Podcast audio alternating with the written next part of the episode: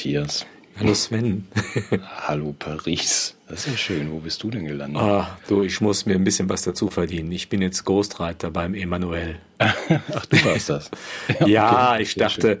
die Kommunikation, die ist einfach nicht klar genug. Das, ich habe ja so einen Kommunikationscrashkurs mitgemacht und dann habe ich ja gelernt, dass man in der Ansprache der politischen Botschaften die Bevölkerung mehr erreichen muss. Mhm. Und die Bevölkerung ist ja für Argumente nicht mehr zu haben. Das ist ja ich spreche ja noch wie Karl Lauterbach. Entschuldigung, das ist so ein bisschen. das, kommt einfach eigentlich so einen rheinischen Akzent. Sehr schön. Und äh, weil das mit den Argumenten nicht mehr klappt, müssen wir jetzt auf emotionelle Ansprachen übergehen und der Bevölkerung auch klar machen, ja, dass wir ihr letztendlich keine Ausweichmöglichkeit mehr geben, wenn es darum geht, das Gute zu tun, und mhm. auch für eine Gesellschaft zu erreichen. Wir waren lange sehr großzügig, ja. Ich, ich, du weißt, der Satz, L'État c'est moi, der Staat bin ich. Ich habe ihn auch groß geritten damals schon für den Sonnenkönig. Und ähm, ich dachte, der Emanuel, der muss mir ähnliche Dinge sagen. Er muss der Bevölkerung mal so richtig auf den Sack gehen. Ja, und das ist, das soll er auch sagen. Das ist emotionell. Das akzeptieren die auch eher. Diese mhm. ganze Argumentiererei und so. Das ist, das ist, damit kommen wir nicht weiter habe ich jetzt im Kommunikationskurs gelernt. Wir brauchen eine klare emotionale Ansprache. Wir müssen die Menschen da abholen, wo sie nicht hinwollen. Und deshalb mache ich das jetzt hier gerade in Paris. Und das Schöne ist, man kriegt ja dann solche Räumlichkeiten hier zur Verfügung gestellt. Mhm. Und deshalb sende ich heute hier aus Paris. Ja, sehr schön. Aber du hast ja, das war ja auch ein Test, oder? Also du guckst da jetzt als Berater des Präsidenten, wie weit ihr noch gehen könnt. Ich fand ja. das interessant, was du da gemacht hast. Also ob da jetzt eine Reaktion kommt, auch die vielleicht so ist, dass du, das sagt man aber nicht. Aber das scheint ja durchzugehen. Also ich, ich höre hier auch keinen, keinen großen Widerspruch. Das ist schon okay, dass man den Leuten. Ja, die Leute sagen immer, die Politik muss authentisch sein. Sie möchten nicht belogen werden. Und dann kriegen sie eben jetzt auch mal so eine Art ja, wirklich so eine Art ganz, eine ehrliche Ansprache auch. Die Politiker zeigen sich auch mal so ein bisschen als Menschen in ihrer Besorgnis und auch, auch, auch in der, in der notwendigen Aggression. Wir wollen ja immer den Aggressive Leader. Das ist ja der po Prototyp unserer politischen, ja, unserer politischen Figuration. Ja, so. kennen wir aus dem Fußball, Aggressive Leader im Mittelfeld. Mhm. Brauchen wir natürlich auch in der Politik. Und schreibst du denn auch für Hönes und für die anderen und für, für alle? Okay, für alle. genau, ja. dass du dich jetzt da ich, ein bisschen klar. Auch für Uwe Seeler. Olaf Thon, ja, okay, Mario. Basler, also ist alle. Ja gut, ich sag, wir müssen die Leute härter anfassen. Ja, okay, ja. gut, das ist ja gut zu wissen. Also du steckst hinter diesen ganzen Dingen, oder habe ich das richtig verstanden? Oder jetzt nur für für Emanuel? Ich mach nee, hinter allen. Ich ich mache das aber nur für Geld. Also ich meine, politisch bin ich natürlich einer ganz anderen Auffassung, aber man muss ja sehen, wie man über die Runden kommt. Also die einen Absolut. machen ja Großes den Widerstand zu ihrem Geschäft und schlagen mhm. irgendwie Profit aus dem Leid der Leute. Ich mache das anders. Ich schlage Poli äh, Profit indem ich das Leid der Leute vergrößere. Ja, muss man, klar, jeder muss ja sehen, wo er bleibt. Also Natürlich. Ordnung, du das Hättest du doch auch gemacht, wenn er dich gefragt hätte, oder? Aber das bedeutet, dass du auch für, für, für Olaf, also dann so irgendwie, ich habe da ja gelesen, dann habe ich das dir zu verdanken, dass, dass er sein Waffenarsenal, das hat er ja benutzt in seiner Neujahrsansprache, den Begriff. Das ja. fand ich knackig ja. gegen, gegen uns auffahren will. Und, wir müssen ähm, uns ehrlich machen in der Sprache. Das, das habe ich ihm geraten, dass er gesagt hat, also es ist, man können nicht so, wir können jetzt nicht so tun, als wäre das irgendwie eine, eine Zeit des Friedens. Wir müssen die Dinge beim Namen nennen. Mhm. Aber das hast du ja auch schon als Ghostwriter schon, schon vorher eigentlich ähm, immer wieder so ein bisschen eskaliert, mit irgendwie im Geiste der mhm. Ethikratvorsitzenden. Ähm, wir müssen denn, aus denn allen wir, Rohren schießen. Ja, ja, genau, das, ja, auch das. aber der Olaf hat ja auch schon sehr früh gesagt, womit wir es hier also in, mit uns selbst zu tun haben, mit Versuchskaninchen. Du hast dann auch für Frau Esken, glaube ich, den Satz hinzugeschrieben, Ihren. Wir befinden uns in einem Feldversuch. Ja. Also das ist auch eine ja, große Form von ehrliche Ehrlichkeit. Kommunikation. Ehrlich, ja, Ehrlichkeit, ja, Ehrlichkeit. Das ist ja so ein bisschen den so. Leuten jetzt auf den Kopf zu sagen, ihr seid Versuchskaninchen Scholz im Wahlkampf, jetzt Esken, ihr seid Teil eines großen angelegten Feldversuchs. Das finde ich sehr, sehr gut, wie du das machst. Ja. Und es, es ist wohl auch gewollt und gewünscht von denen. Ja, das ist so, das ist neue, das ist die neue Transparenz. So dieses, ja. dieses, dieses komische Menschen verachten eigentlich den politischen Schein. Sie möchten nicht getäuscht werden. Mhm. Ja, und ich glaube, das ist so eine neue Charme- und Sympathieoffensive der Regierung, einfach jetzt mal ehrlich zu kommunizieren. Und das habe ich denen geraten und ich finde, das läuft auch gut. Die Menschen fühlen. Ob ich überhaupt wissen möchte, wohin du das noch eskalieren willst als Ghostwriter der Mächtigen. Also ob es in Kurs Ich habe auch überlegt, dass ich, ja, ich, ich, ich bin jetzt auch groß eingestiegen in die Serienproduktion. Ich, es geht jetzt darum, irgendwie neue Narrative auch zu schaffen für die Menschen, beziehungsweise auch da nochmal einen Resonanzraum zu schaffen für, für diese ganzen schlimmen Dinge, die so passieren. Werden wir vielleicht später nochmal drüber sprechen, aber auch da habe ich mich Unbedingt. Ja, eigentlich ist Drehbuch, Drehbuchautorschaft ist ja eher so dein Ding, aber auch da habe ich mich ein bisschen ausgetobt in Hollywood. Wir können ja gleich noch drüber sprechen. Ja, das machen wir gern gleich noch, aber da würde ich gerne noch mal kurz bleiben mit dir. Also das heißt, wo, wo wollt ihr denn hin mit eurer ähm, Eskalation? Also das ist jetzt die Vorbereitung ähm, verbal, sprachlich. Mhm man wird uns irgendwie in unseren Löchern dann irgendwie jagen und dann uns mhm. auf den Sack oder vielleicht müsste man politisch korrekt das auch noch durchfeminisieren, weiß ich jetzt nicht genau. In Deutschland würde man wohl nicht auskommen mit wir werden euch auf den Sack gehen. Da müsste man wohl auch noch was ergänzen. Das die französische äh, äh, Kultur ist ja noch ein bisschen paternalistischer geprägt, ja. da reicht so eine Formulierung dann auch. Es wird jemandem einfallen, was man da hier sagen muss, mhm. also, um das politisch und ähm, gender, genderisiert zu machen. Aber mhm. was kommt denn als nächstes? Weil es, mir kommt es so vor, sei mir nicht böse, wenn ich das sage, also wenn ich dir dann in eine Arbeit reinrede, aber als ähm, wäre dann nach dieser, ähm, diesem auf den Sack gehen und dann auch schon der teilweise angelegten äh, eine Dehumanisierung und äh, der, der Angesprochenen, das mir kommt das ein bisschen so vor, sei mir nicht böse, wie der Weg in in äh, ganz neue Phasen der nicht nur Kommunikation, sondern dass man sagt, wenn man eine Gruppe auch der Neugestaltung so des Sozialraumes, ja, das ist so, das ist so. das, ja, sehr schön. Mhm. Also nicht, nicht, dass man das jetzt Völkermordvorbereitung äh, nennen wollte, sondern dass man sagt, das ist einfach eine neue Nee, das ist eine qualitative Aufwertung der Bevölkerungsstruktur, die wir davor haben. Das hast du schön gesagt, ja. Ja, das ja, ist. Gut, dann machen wir uns da mal lieber keine Sorgen. Also mir machte das nein. kurz Sorgen, aber ich bin jetzt schon. Nein, nein, nein, nein. gut, okay. Du hast ja vielleicht schon beim letzten Mal gemerkt, dass ich so einen ganz neuen Optimismus in mir entdeckt habe und ich, ich finde auch, man, man sollte nicht nur am Rand stehen und applaudieren, sondern man sollte auch vorweggehen, wenn es darum geht, neue Zeiten zu schaffen. Mhm. Finde ich gut. Ich finde es auch gut, ja. dass du das uns so offen sagst. Ja. Was du da machst, dann kann ich mir viele von den Dingen, die ich auf meinem Zettelchen habe, kann ich mir eigentlich sparen. Oh, bitte nicht. Ähm, doch, das sind ja so sachliche Dinge, die würde ich dann nur ganz, ganz kurz machen wollen mit dir. Ähm, oder sagen wir mal, die würde ich gerne als, als Hinweis machen. Also aber für, für dich, weißt du, bist ja schon auf einer ganz anderen Ebene unterwegs, aber ähm, vielleicht möchte sich das jemand nochmal angucken. Also so, so äh, aufrichtige und ehrlich kommunizierte Fakten, da, äh, ja, das kann nicht, ist so in deinem Sinne. Ist, da sind wir doch, da sind wir doch auf einer Linie, oder? Ja, aber dann darf man auch darauf hinweisen, also Kurz ein, ein Unterschied noch, ja. das ist mir wichtig und bitte mach es nicht kurz, sondern mach es ganz ausführlich. Ja. Du berichtest Fakten, ich ja. berichte von den Fakten, die geschaffen werden. Ja. Du, ich, ja? Äh, du schaffst Fakten, ich Du sprichst über Wahrheit, ich spreche über Macht. okay, gut.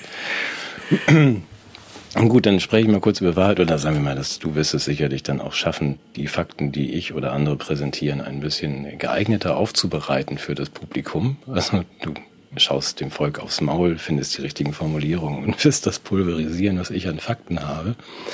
Aber trotzdem, also ganz im Ernst, diesen den Hinweis würde ich gern schon mal unterbringen, dass ja die, ähm, die Kanadier, die ja auch nicht irgendwie, die auch ein bisschen zu tun haben mit ähm, Auftraggebern wie deinem, also in Form von Trudeau und da gibt es ja durchaus ein bisschen Widerstand von, von Ärzten und Wissenschaftlern, die die Daten aufbereiten. Und das fand ich wirklich sehr schön. Deswegen würde ich den Hinweis gerne auch in unserer Plankenpost unterbringen, dass die Canadian Care Alliance, heißt sie, glaube ich, sich mal die Mühe gemacht hat, ähm, tatsächlich nachzuweisen aus den schon vorliegenden Daten der besten und fairsten Firma der Welt, die mit dem P, die diesen einen ähm, Wachsstoff herstellt, die haben ja so Studien gemacht. Und diese kleinen blauen Pillen meinst die kleinen, ne? Genau, diese Firma mit dem lustigen kleinen blauen Logo. Ähm, die haben ja bestimmte Studien gemacht, die sie jetzt, da wollten sie ja die Daten nicht unbedingt äh, freigeben, so 500 Seitenweise, weil der Kopierer kaputt ist. Da ist ja jetzt auch angeordnet worden, dass es doch eher 55.000 Seiten da sein dürfen in der Woche. Vom Gericht schon mal gut. Aber die Kanadier haben sich die Mühe gemacht, die Zahlen anzugucken, die da sind. Die Schlussfolgerung ist sehr äh, schlicht. Die Impfungen oder Wachsungen schaden mehr, als sie nützen. Das kann man aus den Zahlen ähm, glasklar entwickeln. Ich weiß, du machst dir deine Notizen, wie du das zerlegst. Äh, ich fand es trotzdem schön, dass es jemand gemacht hat. Also deswegen würde ich den Link auch gerne mal setzen. Da muss man eine halbe Stunde zuhören. Aber es ist ähm, zweifelsfrei so, auch wenn es äh, keiner hören möchte, aber ja, das ist das diabolische Lächeln von Präsidentenberater Burchardt, ne? Hast du schon eine Idee, wie du das sagst? Natürlich. Ja, ja Schaden und Nutzen ist natürlich eine perspektivische Frage. Aus so einer rückständig humanistischen Perspektive der Gesundheit und dem Wohlergehen der Menschen mag mhm. es durchaus sein, dass die Bilanzen der Impfungen da noch, na, so im diskutablen Bereich sind. Aber die, mhm. die, ich hatte von einer qualitativen Aufwertung der Bevölkerungsstruktur gesprochen und in dem Zusammenhang überwiegt der Nutzen den Schaden durchaus. Diese ja. Impfungen nutzen bei der qualitativen Aufwertung der Bevölkerungsstruktur. Mhm. Aber das ist ganz kurz, mal ganz kurz ernst, sekundenlang. Wir sind ja, Sekunden, okay. sekundenlang ernst. Das ist wirklich interessant, weil ich mit einer meiner ähm, wachsverweigernden ähm, Behandlerin, ähm, ehemals ähm, Schulmedizinerin auch gesprochen habe, die sich jetzt ein Schild an die Tür hängen muss, weil jetzt kommt ja dann auch die ähm, Impfpflicht für die, für die Pflege- und behandelnden Berufe. Äh, die wird sich dann ja nicht mehr irgendwie Ärztin oder so nennen dürfen, sondern nur noch Lebensberaterin, darf dann auch keine, keine keinen Patienten mehr anfassen. Ähm, die aber wiederum berichtete von, von Verwandten und so weiter, die tatsächlich die Meinung vertreten, und das scheint mir wichtig für unsere Gesamtbeurteilung der Situation, dass die, wenn wir uns nicht alle dauernd impfen, boostern, wachsen lassen, wir alle sterben müssen. Das hat sie nochmal unterstrichen. Also, dass tatsächlich, wenn wir auch über Stories sprechen nachher, dass die tatsächlich die Überzeugung, wenn man auf die Platonsche Höhlenwand, an der heute ein Flatscreen mit dem ARD-Logo hängt, wenn man da den ganzen Tag drauf guckt, ohne sich umzudrehen, dass man tatsächlich diesen Eindruck hat. Also das, das habe ich natürlich eine ernüchternde Botschaft für diese Frau. Äh, auch wenn sie das alles tut, wird sie sterben müssen. Diese Frau, nein, diese Frau ist diese Ärztin, die hat Nein, nein, nein, oder die, die Leute, die, die, das sagen, die ja, Leute, ja. die das sagen. Also es ist, es ist leider Unsterblichkeit ist bisher noch in keine Spritze gefüllt worden, ja. Und äh, ja, aber Matthias, dass die Leute wirklich weiß, denken, weiß, weiß. dass sie wirklich denken, es wäre in Ordnung. Das klingt auch bei bei unserem ähm, Kinderbuchminister an. Ähm, hat er ja früher ganz viel geschrieben, der, der Habeck oder wie er heißt, ähm, dass man sagt, ja, es gibt durchaus nachvollziehbare Gründe für Menschen wie ähm, den Dr. B oder den B aus Dings, aus, aus dem alten Land, irgendwie das abzulehnen, diese, diese Impfung. Also die erkennen schon an, dass es da durchaus noch das Verhältnis gar nicht so gut ist von irgendwie den Todeszahlen, sterben schon viele, es gibt viele Nebenwirkungen, aber das muss eben alles sein. Und das funktioniert ja nur auf der Prämisse, dass man sagt, wenn wir das nicht machen, müssen wir alle mehr oder weniger schnell tot umfallen. Zwei Punkte dazu. Also es ist natürlich, Absolut. es ist Kriegsrhetorik, die ich ja selber auch ähm, entfesselt habe, um den Menschen auch Klarheit zu geben. Wenn ich das ironisch sage, wenn ich es ernsthaft sage, ist es natürlich ein unglaublich schrecklicher Gedanke von der Zweck heiligt, die Mittel und Opfer müssen gebracht werden. Wo gehobelt wird, da fallen Späne. Und wenn wir, wenn es um die, den Finalerfolg gegen das Virus geht, äh, darf, dürfen wir keine Opfer scheuen. Ja, mhm. und das ist letztendlich das, was äh, wir den Pyrrhus-Sieg nennen. Letztendlich, wir, wir haben zwar gewonnen, aber alle sind tot. Mhm. Und das, wofür wir gekämpft hätten, hat keinen Sinn mehr. Es ist, es ist erschütternd. Mhm. Es ist, das, es ist wirklich das Ende einer zivilen Kommunikation und eine, eines Kommunikationsrahmens, der irgendwie noch wertebasiert und äh, sich auf eine Menschlichkeit beruft. Das ist der, ich glaube, das ist der Kern der ganzen Geschichte. Es ist eine Kriegsrhetorik.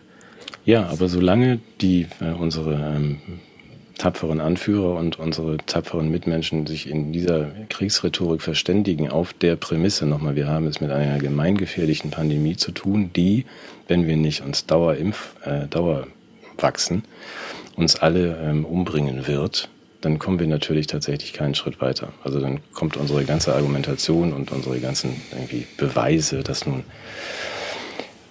ja, dass dann doch der eine oder andere Freizeitsportler dann irgendwie oder auch einige hundert im Monat tot umfallen. Das ist ja dann auch völlig egal, weil man sagt, ja, das muss halt sein.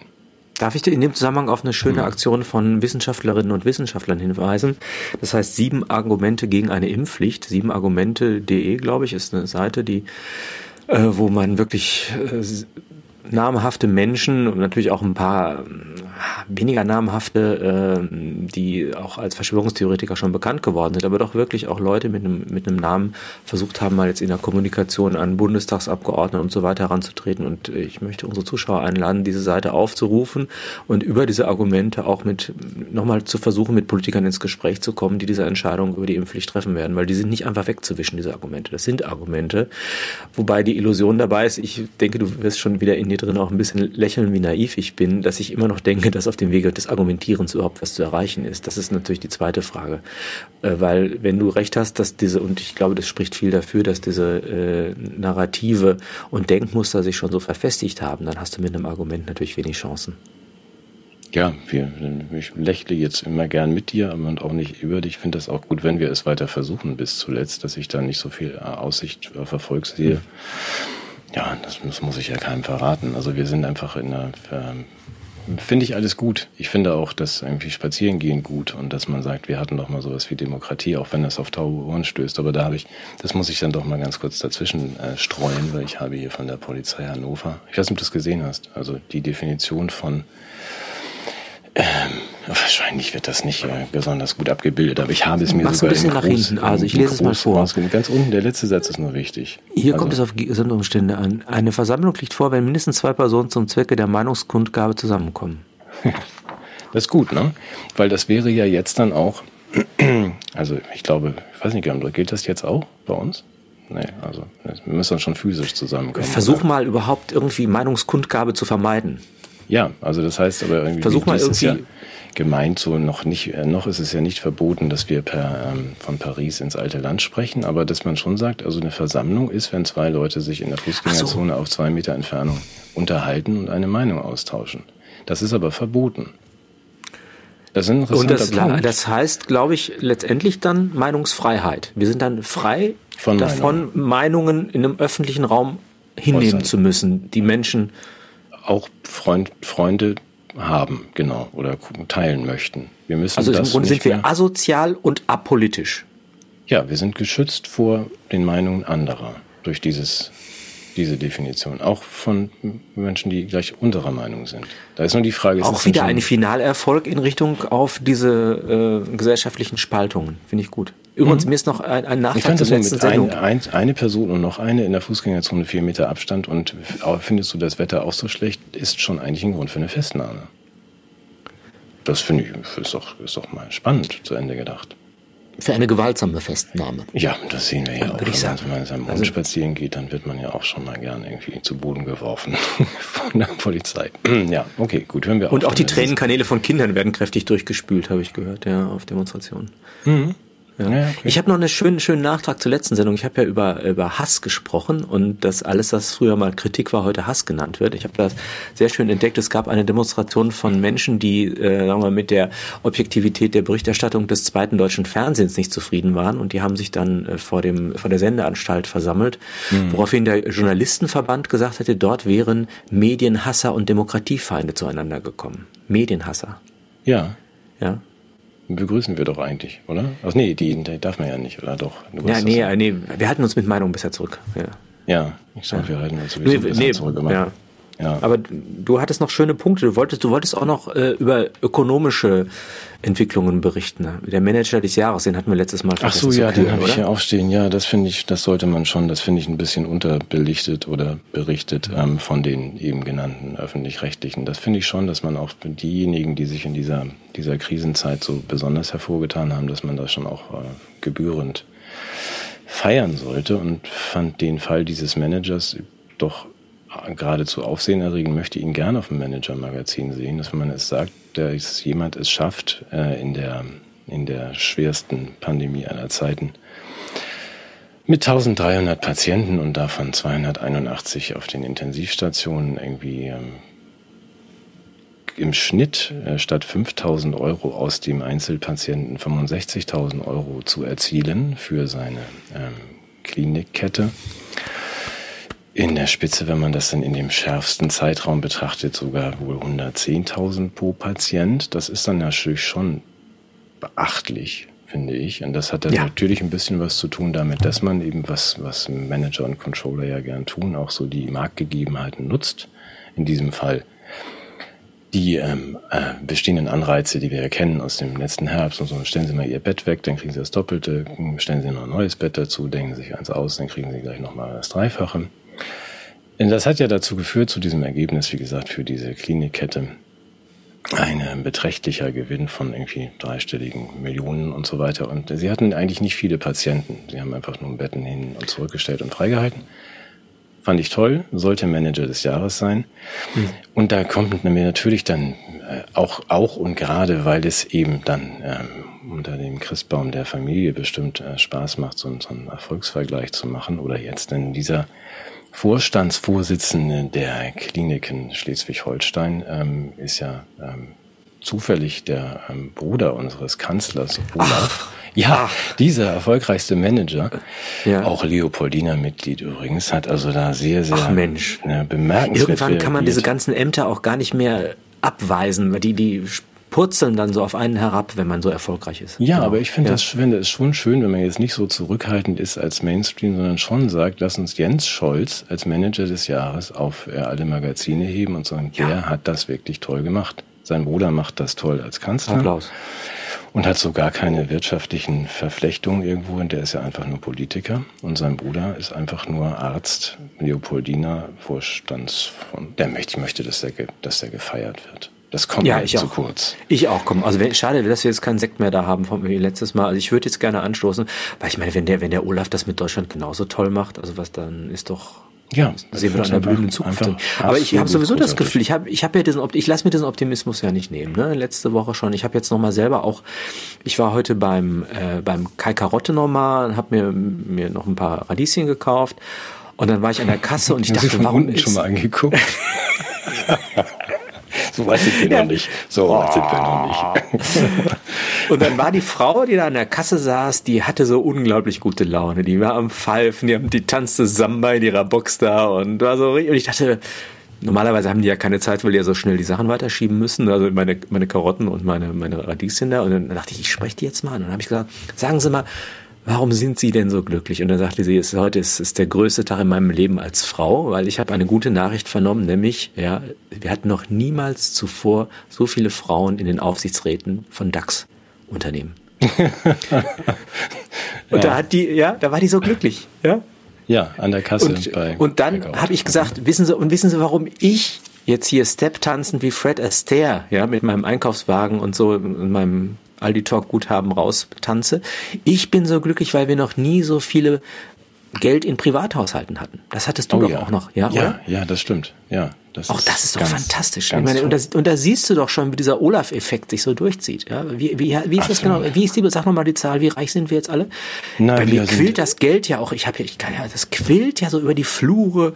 Ja, da habe ich mich auch gefreut. Das habe ich gesehen, wie alle anderen sicherlich auch. Die Bild ja. sagt ja auch irgendwie, die Renten steigen, wir haben ja.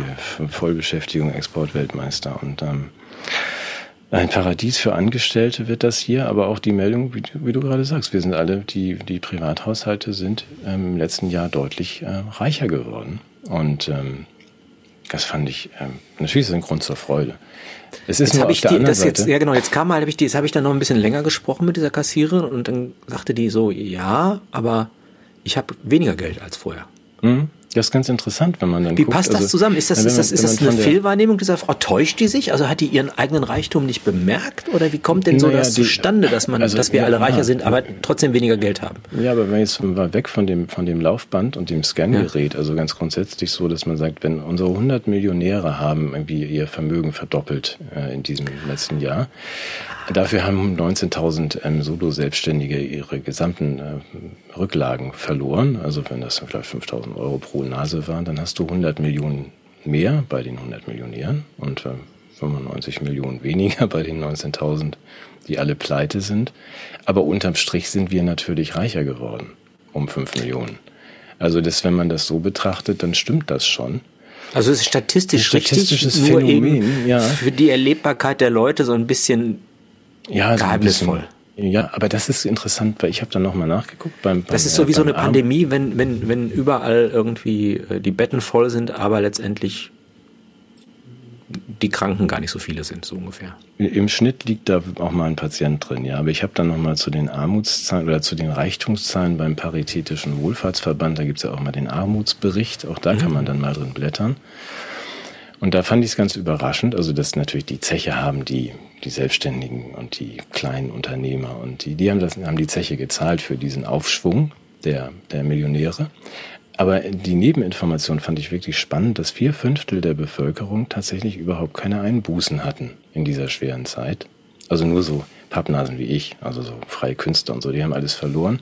Aber vier Fünftel haben überhaupt keine Einbußen gehabt. Und zwar unsere Beamten, der öffentliche Dienst, äh, die Rentner und die ähm, Hartz-IV-Empfänger. Also da sind die, die Empfänger von Sozialleistungen. Das heißt, der Großteil der Bevölkerung hat tatsächlich durch diese Konjunkturprogramme, Hilfen und Weiterzahlung des Staates gar keine, gar keine Einbußen gehabt, so große. Das so passt ja ganz gut zusammen, dass man ja dann auch mit deren Stimmen noch Wahlen gewinnen kann, oder? Richtig, genau. Deswegen gibt es ja auch weiterhin, glaube ich, keinen Widerstand und keinen Widerspruch. Aber es, ist es nicht so, dass in so einem wirtschaftlichen Gesamtgefüge es auch ein paar geben muss, die das Geld erwirtschaften, dass das, der Staat dann verteilt ist? Genau, oder ist das so ein ganz altmodischer Gedanke meinerseits? Das ist ein ganz altmodisches boah, ganz altmodisch und ein Tabuthema. Also da sprichst Tabu. du jetzt über Nettosteuerzahler, diese 15 Prozent Minderheit. Nee, da wollen wir gar nicht hin. Das braucht man nicht. Es reicht völlig, wenn die Hälfte der Bevölkerung die andere kontrolliert und ähm, man ansonsten das Geld hin und her schiebt. Das genügt komm, komm mir nicht hier mit so altmodischen Vorstellungen von Wirtschaft. Nee, ich habe ja auch wirklich keine Ahnung von Ökonomie. Also das ist, also nee, ist, mach, Entschuldigung, habe ich mich jetzt, ja, hab ich mich nein, jetzt entblödet. Ist, ja, Hat nein, jetzt jeder gemerkt, dass ich, dass ich da, Entschuldigung. Ja, nein, macht nicht so. Du denkst wahrscheinlich auch Schulden das ist so, so, wie, gut und Schulden muss man wieder zurückzahlen. Das ist alles einfach, das alles ist falsch. völlig surreal. Das hast du, das hast du, das ist Unsinn. Können wir mal irgendwann machen. Du weißt ja, ich habe mal kurz. Das, da würde ich mich freuen, wenn, wenn, du mir das mal erklären könntest. Da wäre ich dir sehr dankbar. Ja, machen wir wieder. Ich, ich, ich, das, das, ich hatte jetzt so ein bisschen das Gefühl, das sei unfair, dass man gerade dieser Bevölkerungsgruppe den Lebenssaft geraubt hat. Aber ja, naja, gut, aber die werden halt. Das, das, ich finde, das, das ist auch nicht so schön, wenn, wenn, so, wenn du irgendwie, also ich sehe jetzt, wenn ich durch, durch meine Ortschaft hier gehe, sehe ich irgendwie nur leere Ladenlokale und das, ja. ist, ist so ein bisschen, also ich meine, Schwund ist überall. In diesem Fall ist halt alles wird dann verschwinden, was irgendwie so, was nicht gebraucht wird. Was das Leben wird. schön gemacht hat, ja. Ja, aber nochmal so Künstler, Kosmetiker und ähm, die können ja auch alle gehen. Es reicht ja auch am Ende, wenn man sich von Behörde zu Behörde das Geld hin und her schiebt. Das ist das äh, Zauberhafte an unserem Bruttoinlandsprodukt. Ähm, Hauptsache, das Geld bewegt sich hin und her. Ob das irgendeinen Sinn hat oder nicht, das können wir alles zählen, wie viel Geld wird bewegt und wenn das möglichst viel ist, dann geht es uns gut. Das müssen wir, also, wir ja. müssen das mal vertiefen. Also diese ja, ja, Wirtschaft, nee, wollen wir heute gar nicht, aber das habe ich auch keine Ahnung von. Wirtschaftens ohne irgendwie Sinn und Verstand. Das ohne, dass da jemand wirtschaftet, genau. Ja, ja, ja, es gibt dann so zauberhafte Dinge wie. Aber so der, der Sven, äh, nee, der, nee, wie heißt er? Nee, Jens, Jens, Jens, der Jens, der Jens Scholz. Ja. ja, der, ja. der Sven bist du. Ja, nicht, ich bin, ich bin Sven Scholz. Ja, ja Sven Jens Scholz. Scholz. Ja, der macht das gut. Ja. Iron Sven. Haben wir heute nicht da. Ähm, du wolltest doch andere schöne Sachen sagen. Ich habe noch eins, ja, weil wir ja letztes Mal auch oder vorletztes Mal über die, die Schachspielereien und wie man so Sachen um die Ecke spielt. Da fand ich dann doch nochmal im Zusammenhang mit unserer Impfpflicht die ja dann jetzt wohl mit, mit äh, auf Biegen und Brechen durchgedrückt wird, wird. Also ich, du weißt das, wir müssen darüber gar nicht groß sprechen. Ich gucke mir auch die, die Omikron-Zahlen und die Zahlen beim Inzidenzweltmeister Dänemark an und staune dann immer nur. Denke aber, da ich so einen mächtigen Gegner habe wie dich als Berater von Macron, kann ich mir diese ganzen Fakten natürlich wirklich von der Backe wischen. Ja, also mit Fakten kommt es halt nicht keinen Sinn. Das ist. Aber ich fand es schon, schon irgendwie clever, wie, ähm, diese immer wieder heraufbeschworene Überlastung des Gesundheitssystems, wie man sie ja doch noch schaffen könnte. Weil das ist ja bisher nicht gelungen. Die Intensivstationen werden immer leerer. Es ist alles äh, nicht ausgelastet genug. Omikron liefert nicht, also hohe Inzidenzen. Es geht ja auch nicht darum, die, es geht ja darum, die zu vermeiden. Die Überlastung? Ja. Ja, also ich glaube, du brauchst gar keine Überlastung, glaube, ja. du brauchst eine Überlastungsdrohung. Ja, aber weißt du, wie man es jetzt wirklich hinbekommt bei den immer ja. äh, weiter zurückgehenden? Ich bin darüber gestolpert. Wenn man sagt, okay, wir machen jetzt die Impfpflicht für die Pflegeberufe, es gibt ja reichlich ähm, Pfleger, die, die sagen, also Entschuldigung, das mache ich nicht mit. Und es, die Zeitungen sind ja voll jetzt von Gesuchen von Krankenschwestern ab äh, März in anderen Branchen. Aber wenn man denen sagt, wenn ihr jetzt euch nicht impfen lasst, dann könnt ihr da leider nicht mehr arbeiten. So, das ist einmal die, da denken wir an die Intensivschwester, aber äh, woran ich gar nicht gedacht habe, sind ja die, die Pflegedienste. Wir haben vier Millionen pflegebedürftige Menschen in Deutschland. Eine Million wird von ambulanten Pflegediensten versorgt. Und wenn man da sagt, naja gut, 30 Prozent äh, sind äh, impfunwillig und werden sich auch nicht zwingen lassen und auch nicht ansprechen lassen von Macron oder Uli Hoeneß, sondern die werden sich dann was anderes suchen, dann werden schlicht und ergreifend eben so 300, 350.000 ähm, Pflegebedürftige ähm, gekündigt. Also weil man sie nicht mehr versorgen kann. Und wenn du dir jetzt vorstellst, das ist ja, also in vielen Fällen machen das die Angehörigen, aber hier machen es dann eben Pfleger. Wenn die nicht mehr da sind, dann ist es ja nicht so, dass man sagen kann, ja gut, dann macht die Mutti mit ihren 84 das eben ab selber jetzt mit dem morgens irgendwie waschen und danach die Fenster putzen. Das geht ja alles nicht. Also die muss einfach betreut und gepflegt werden. Kann aber nicht. Was bleibt dann? Wenn die Kinder können dann ihren Job aufgeben, also wenn sie irgendwie mit Mitte 50 in Stuttgart irgendwo arbeiten, können sie ja dann auch aufhören und sich um ihre Angehörigen kümmern im alten Land. Oder ähm, man sagt, nee, dann wird die Mutti wohl äh, spätestens nach zwei Tagen mal doch einen, einen, einen Krankenwagen rufen.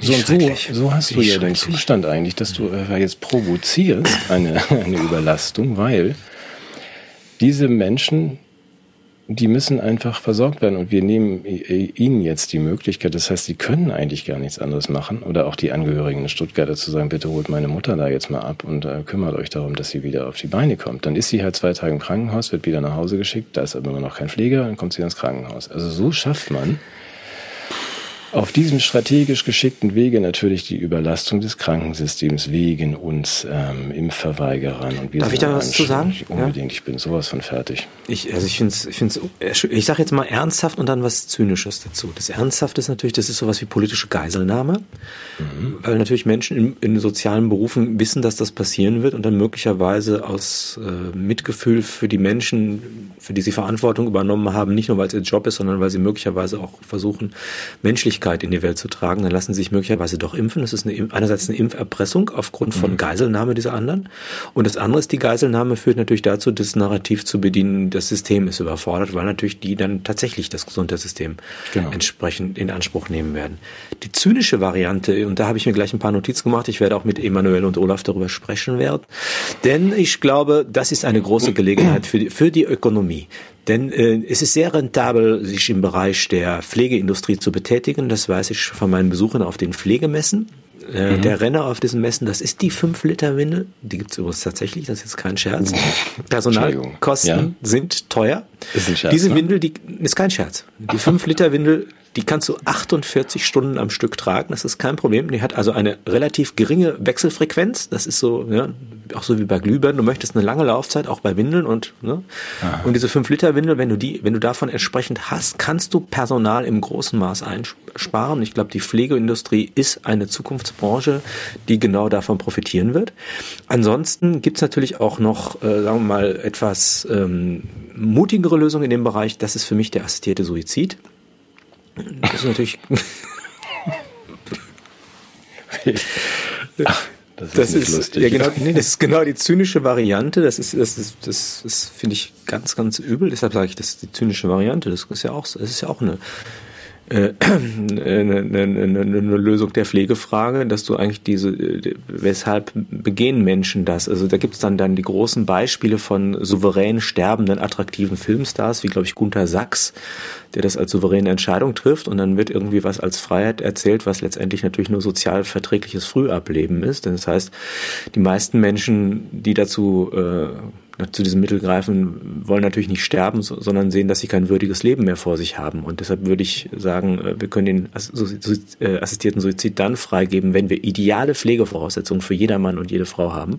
Mhm. Aber bis dahin habe ich manchmal das Gefühl, dass sozusagen als vermeintliche Freiheitstat eigentlich der gesellschaftliche Tötungswille über Menschen errichtet wird, die für sich keine Perspektive des äh, würdigen Alterns mehr sehen. Und auch das sind natürlich Programme, die sich sehr einfügen in das, was Emanuel, Olaf und ich die qualitative Aufwertung der Bevölkerungsstruktur nennen. Ne? Das ist ja ich will noch mal ganz kurz ergänzen, also aus, aus meiner ganz naiven Sicht von hier. Also mhm. wenn ich so, ich habe mir klinge dunkel in den Ohren, dass wir eigentlich angetreten waren in dieser angeblichen Pandemie irgendwie, um die Vulnerablen besonders zu schützen und ähm, also ihr Leben zu retten.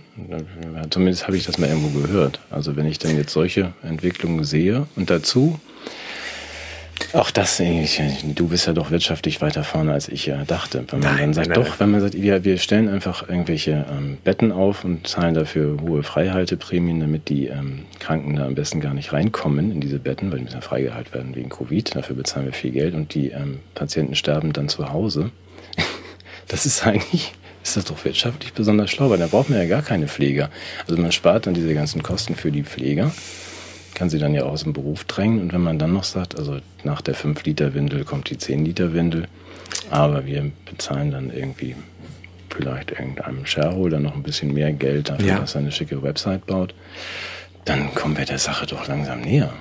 Hm. Und ähm, auch auf diesem, in diesem Gebiet der möglicherweise der Bevölkerungsreduktion. Vielleicht sollten wir mal das Thema wechseln. Das Nein, aber es ist ein schreckliches Thema und schön, dass du nochmal daran erinnerst, dass ja eigentlich eine Art ähm, Fürsorgeversprechen die politischen Maßnahmen eingeleitet hat und wir mhm. auf dem Wege der Solidarität und der Rücksichtnahme motiviert wurden, Einschränkungen in Kauf zu nehmen. Aber ich habe ein bisschen das Gefühl, dass, dass es da so ein bisschen wie bei Reptilien zugeht in der politischen Argumentation. Man häutet sich so ein bisschen. Also wenn das Argument nicht mehr so ganz passt, dann ist auch ein, ein anderes wieder da und man ist so rausgeschlüpft. Ja, das ja? genau. Lass uns mal über Hospitalisierungsraten als einzigen Parameter eigentlich zulässig und ähm, PCR-Tests reden. Nein, tun wir nicht. Also das ist das Gleiche mit der Häutung. Mhm. Wir, wir richten uns jetzt nur noch mit unseren Maßnahmen danach, wie voll die Krankenhäuser sind. Wenn die nicht voll werden wollen, dann gehen wir zurück auf die Position Inzidenzen und, und zählen wieder PCR-Positive. Das ist ja das, was wir jetzt machen. Was für Quatsch. Ja. Ach Mensch, Matthias. Was für eine erquickliche Sendung. Sag mal, ja. ich muss mal kurz nochmal innehalten und sagen, also mal abgesehen davon, dass ich natürlich jetzt hier so einen super Job habe, der mich ähm, in meinen Fähigkeiten und auch in meinen ethischen Ausrichtungen fördert, fühle ich mich hundsmiserabel. Die Tage zwischen Weihnachten und Neujahr waren irgendwie so, kennst du diese Falte zwischen Samstag und Sonntag, in der man sich so verstecken kann vor allem Übel der Welt? nee. Was ist das denn? Ja, okay. Der, ja, der Samstagabend, oder? Der ist doch wirklich so, so, der ist doch wirklich geschützt vor allem irgendwie. Da ist, da hast du die, so die, die Restwoche hinter dir und der Montag ist noch weit weg, obwohl der schon so mit, mit so seinen kalten Fingern in den Sonntag reingreift.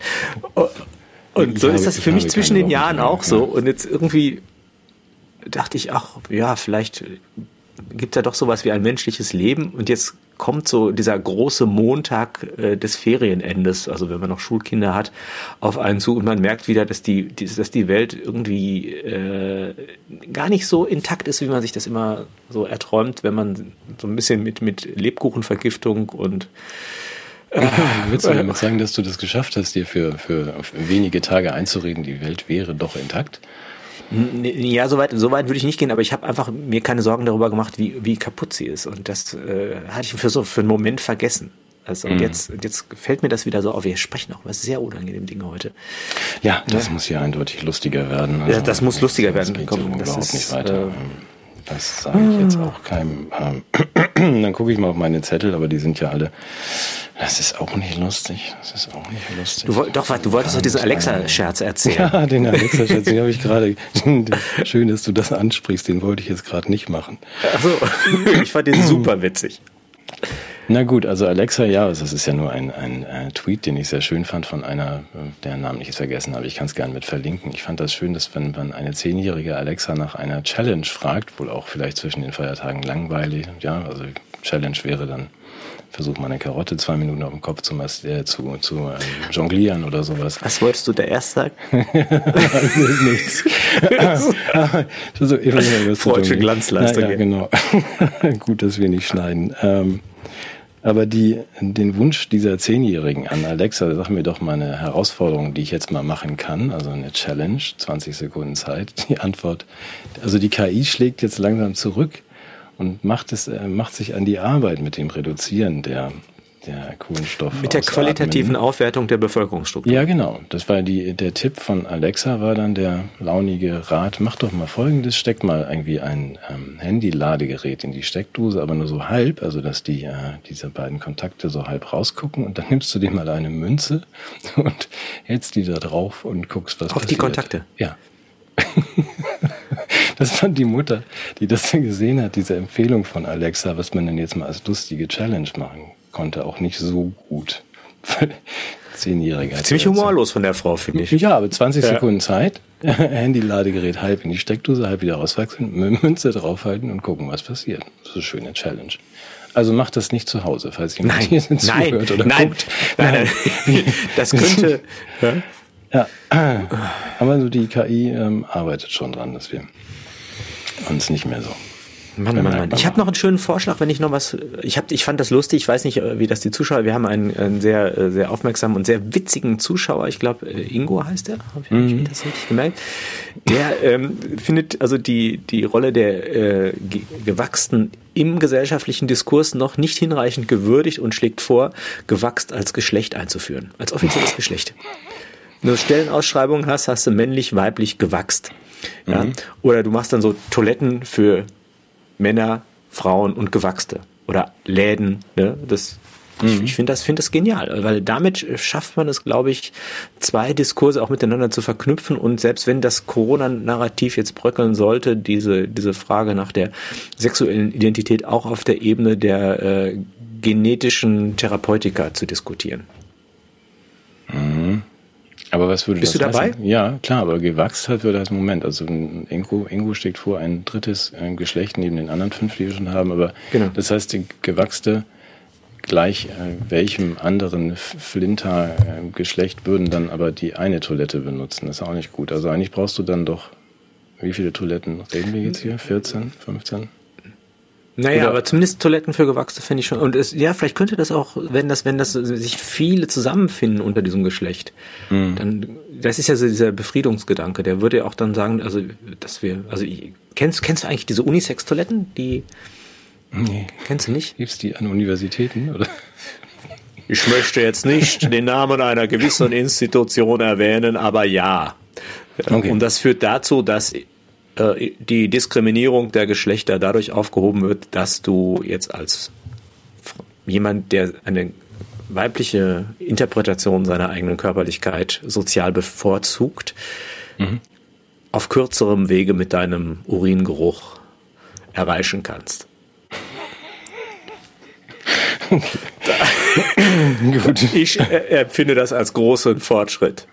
Ja, einer von vielen großen Fortschritten dieser Zeit, ja. Mhm. Ernsthaft ist so. Und das ist auch so, dass wenn du dann das, das, äh, wie nennt man diese, diese Bildchen, nennt man die Icons oder so? Mhm. Wie heißt das genau? Ja, irgendwie haben die. Wie heißt das? Wie heißt das? Ja, wie, das ist so. Das gleich einfallen, ja. Mhm. Ein Bein haben die dann eine Hose an und das andere Bein hat dann einen Rock an.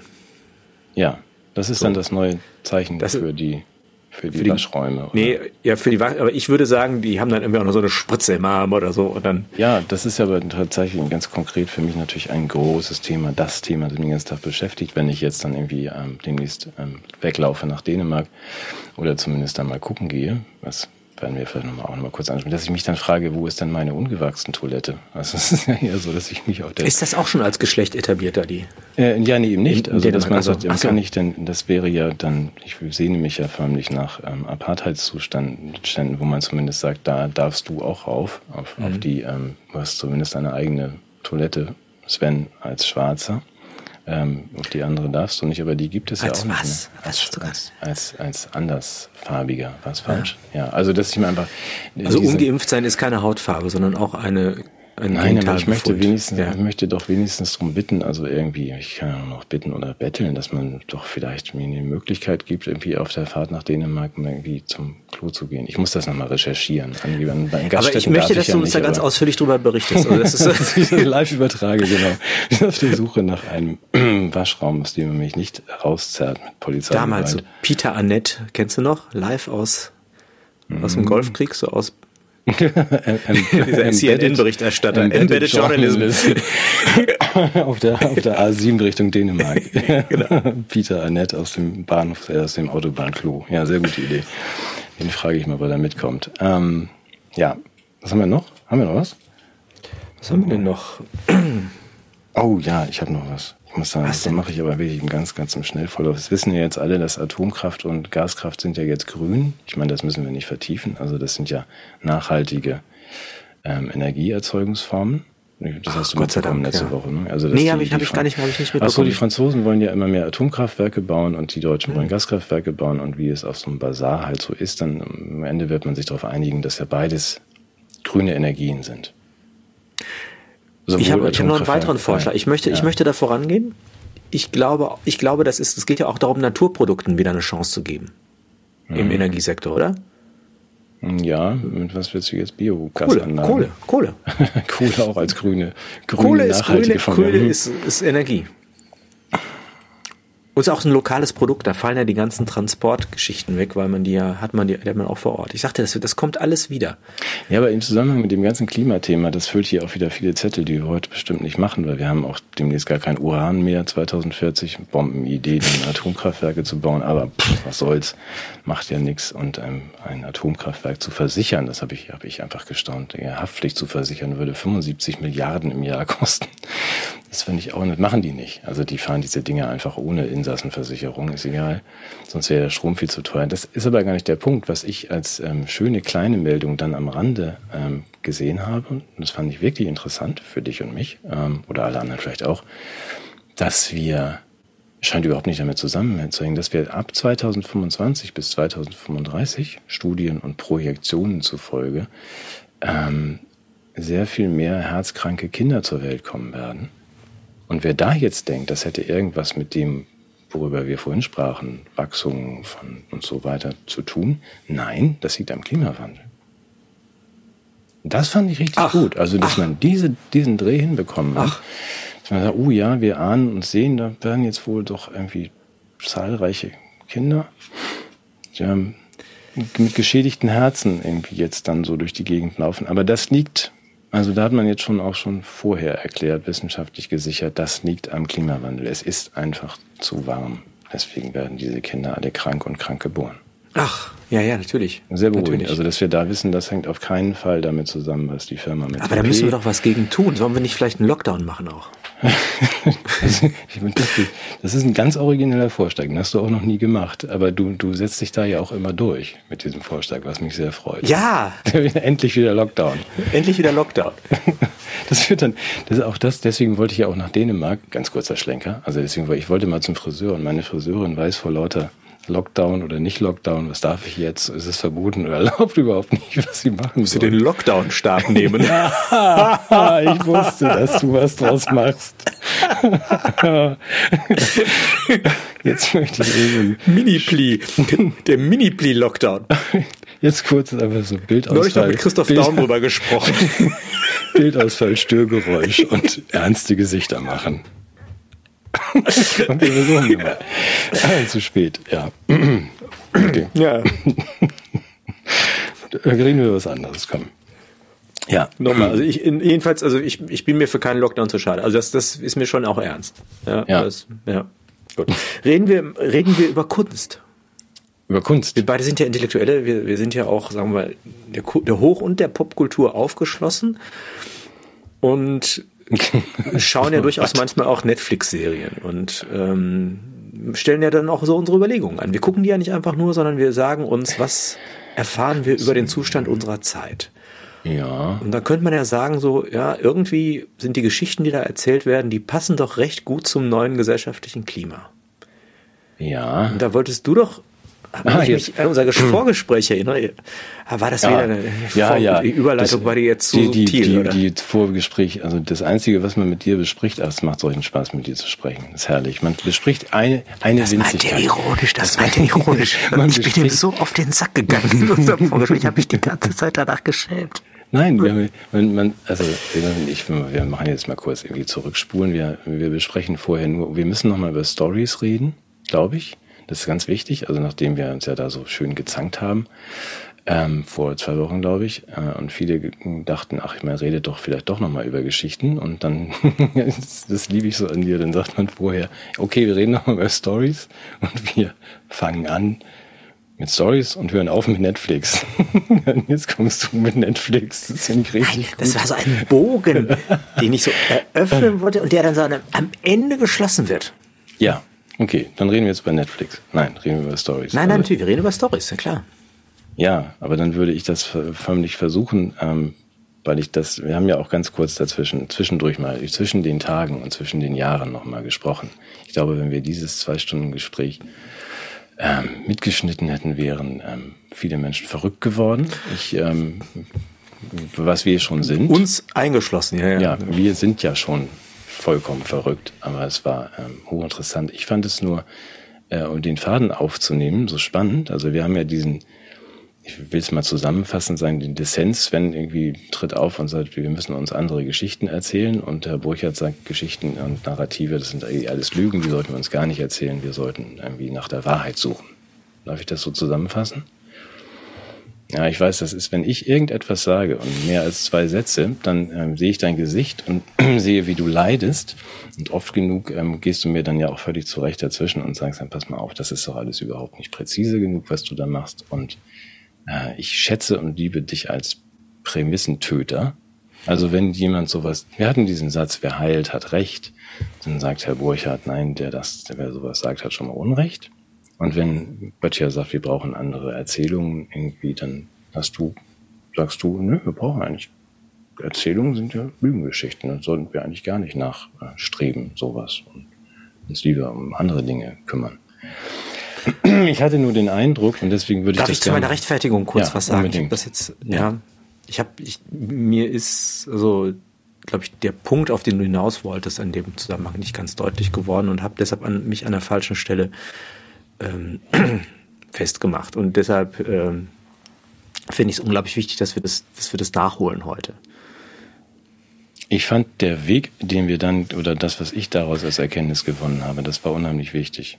Also inklusive des nicht, äh, des Unverfügbaren und was man so alles dann berührt. Aber der eigentliche Gedanke, was mich so aus der Bahn geschmissen hat, war, dass ich sage, ich, für mich ist das eine Binsenweisheit, dass wir uns Geschichten erzählen dass es Narrative gibt und das mal zu präzisieren und dann zu sagen, wir haben vielleicht die falschen Geschichten. Das war die eigentlich die einfache Idee, das mal zu prüfen, ob das so ist. Und wir sind dann ganz woanders hingekommen. Aber vielleicht bleiben wir nochmal bei dieser Idee, also dass man sagt, es gibt durchaus Erzählungen. Das kann man ganz kurz machen. Und das war ja nur meine Arbeitshypothese, ganz vorsichtig, dass es irgendwie uns im Gegensatz zu Eichhörnchen erzählen wir uns Geschichten, um uns über unsere eigene, auch über unsere eigene Sterblichkeit und wegzutrösten und zu sagen, ja, dann kommt man vielleicht danach in den Himmel und oder das, es gibt einfach einen Sinn. Wir geben den Dingen einen Sinn und wir, weil wir schwer ertragen können, könnte ja sein, dass das alles sinnlos ist, fühlt sich ja manchmal so an und dann, dass äh, gar keine kausalen Zusammenhänge gibt und äh, zu viel, ja, man braucht ja auch Antworten oder Menschen suchen Antworten auf sowas. Warum ist jetzt mein bester Freund da, die, ne, die vom Säbelzahntiger gefressen worden? Der war, das dann, der war doch so nett. Und das, dann sagt, ja, dann, dann er hatte doch sein Fitnessstudio-Abo noch gar nicht zu Ende abgeleistet. ja, und dann sagt der, Du ist jetzt dann vielleicht bei Manitou, ich mach's nicht, ich schmeiß alles durcheinander jetzt, aber dass man so erklärende ähm, Erklärungsansätze wählt, um nicht in diesem äh, alles auf den Zufall zu schieben und zu sagen, Sinnstiftung. Ist, ja, dafür sind Geschichten da. Da spielt dann vieles hinein. Du wirst mir vieles ergänzen können. Das sind Überzeugungen, die da reinspielen, Gefühle und Sehnsüchte, aber auch vielleicht mal hier noch eine Zahl oder zwei, dass man sagt, das hat auch schon mal ein Wissenschaftler bewiesen, dass das so ist, kann man mit einbauen in irgendwelche Erzählungen oder der Glaube an Gott. Es ist immer, weil ich einen Trost brauche oder eine Erklärung brauche, anders ist das Eichhörnchen. Das Eichhörnchen sagt, okay, ich habe hier meine Nüsse, ich mache ein bisschen Fortpflanzung, macht Spaß und versteckt dann die Nüsse und dann mich weiter fort und irgendwann fahre ich tot um. Das ist ja sehr natürlich. Aber das ist der Flug des Menschseins, dass wir uns die Zukunft ohne uns vorstellen können. Und sogar irgendwie, wir können uns sogar die Welt ohne uns vorstellen, ohne je da gewesen zu sein. Ich bin schon mitten in den Stories. Mir ging es nur dann darum, dass man diese Geschichten, die wir uns erzählen, diese Erklärungsmuster, die wir auf Dinge drauflegen oder sagen, das hängt so und so zusammen. Und wenn man sich so und so, dann, verhält, das geht dann bis zu Netflix. Da muss man nur aufpassen, und das meinte ich mit, wir brauchen andere Erzählungen, dass man nicht äh, von völlig falschen Prämissen erzählt. Da kommst du natürlich wieder, glaube ich, in der Tat, da brauche ich dich ja auch, also dass man sagt, kann es sein, dass die unsichtbaren Prämissen, die, die, auf denen wir unser, unser, auch, äh, unser ganzes Netflix, aber auch unser ganzes Zusammenleben, die Geschichten eines erfolgreichen Lebens, warum ist der erfolgreich und so weiter, dass diese Prämissen falsch sind und dass wir da mal ran müssten und sie mal zumindest den Menschen die Augen öffnen müssten für ihr erzählt auf einer falschen Prämisse. Diese Prämisse ist in meinen Augen, äh, der Mensch ist des Menschen Wolf, alle anderen sind irgendwie schlecht und wollen nur irgendwie dich übervorteilen. Und dann wären wir bei Netflix. also dann wären wir da an der Stelle, wo ich sage, mir leuchtet sogar The Walking Dead und Game of Thrones ein als richtig, weil ich von dieser unsichtbaren Prämisse auch ausgehe, dass die Menschen einander vor allem Böses wollen. Würde für mich den Erfolg von The Walking Dead erklären. Das stößt mir nicht sauer auf. Ich weiß ja, dass das so ist. Mhm. Die anderen sind ja so. Die wollen ja auch nur mich mhm. nur fressen. Mhm. Jetzt habe ich diesen Bogen sehr weit geworfen, aber du wirst. Ähm, nee, ich werde dir natürlich beipflichten. Nein, ähm, jetzt mal über auf hier. damit kann, ja, damit kann, ich, kann ich nicht umgehen. Also ich würde dann noch eine begriffliche Unterscheidung vorschlagen, dass es zwei Formen gibt, in denen uns Geschichten angehen. Einmal die Geschichten, die wir als Geschichten wahrnehmen. Mhm. Die würde der Philosoph die thematische Geschichte nennen. Also die Geschichte, die das Thema meiner Wahrnehmung ist, von der ich weiß, dass sie mir als Geschichte begegnet. Mhm. Und dann die Geschichte, die mich gewissermaßen leitet und mein Sehen unsichtbar führt ne, mich selbst zu deren Marionette ich äh, werde. Und das sind die operativen Geschichten. Das sind die, die operieren im Hintergrund und deren Wirken merke ich gar nicht. Aber ich bin ein Objekt von deren Wirken. Ich gucke auf die Welt im Lichte dieser Geschichte. Ich meine, da gibt es ein Ereignis und ich kann sagen, oh, der Blitz, das ist irgendwie eine elektrische Entladung oder ich kann sagen, das war Zeus oder Odin oder ich, Entschuldigung, ich kenne mich ja gar nicht, ich glaube, hm. wer ist das? Ist es Odin? Ja, Zeus ist, Zeus Odin hat auch Zeus, ja, Zeus ja, wer auch immer, jeden Fall, ne? Oder ich, das heißt, das heißt, um das Ereignis herum äh, habe ich immer eine kulturelle Deutung, die ich meiner Tradition entnehme, die ich mir möglicherweise auch selber ausdenke. Und auf jeden Fall ist es, ist es eingebettet in irgendwas Erzählendes. Mhm. Und da sind verschiedene Entscheidungen getroffen schon in diesen, in diesen Erzählungen. Da geht es um Menschenbild, da geht es um ähm, das, das Verständnis von dem, wie ein Sozialraum auszusehen hat. Es geht darum, wie Geschichte verstanden wird, welche, an welchen Werten sich die Menschen orientieren sollen. Und das ist ja gewissermaßen wie selbstverständlich hinterlegt in diesen operativen Geschichten. Und ich, da gibt es natürlich einen Zusammenhang. Das heißt, irgendwann, wenn ich immer wieder dieselben gebetsmühlenartigen Geschichten höre, dann sedimentieren die, das sacken so ab, wie, wie irgendwie, irgendwie äh, treib, treibendes äh, Material im Fluss dann irgendwann an den, an den Grund absickert. So sickern dann irgendwelche Geschichten, die wir irgendwann nochmal als Geschichten wahrgenommen haben, in die Selbstverständlichkeit unseres Rückraums gewissermaßen ein. Und du, du, dein Vorschlag, wenn ich das richtig ist, wäre eigentlich jetzt mal sowas wie eine Aufklärung zu leisten über das, welche Geschichten werden uns momentan erzählt als thematische Geschichten mhm. und welche Prämissen werden uns nahegelegt äh, durch die operativen Geschichten, die unser, unsere Wahrnehmung der Welt, des Sozialen und unserer selbst leiten und lenken. Und wenn ich dich richtig verstehe, und da glaube ich, könnte dann ein kleiner Dissens sein, möchtest du sagen, ja, es wäre auch ganz schön, wenn es mal wieder eine neue gäbe die irgendwie besser ist als die alte, weil sie auf richtigen Prämissen beruht. Das, da möchte ich mich gar nicht in den Dissens mit dir reinbewegen. wenn wir uns mhm. erstmal darauf einigen können, dass es irgendwie unsichtbare Prämissen gibt. Mhm. Und ähm, mir wird es schon helfen, wenn man, wenn wir uns ähm, darüber im Klaren sind.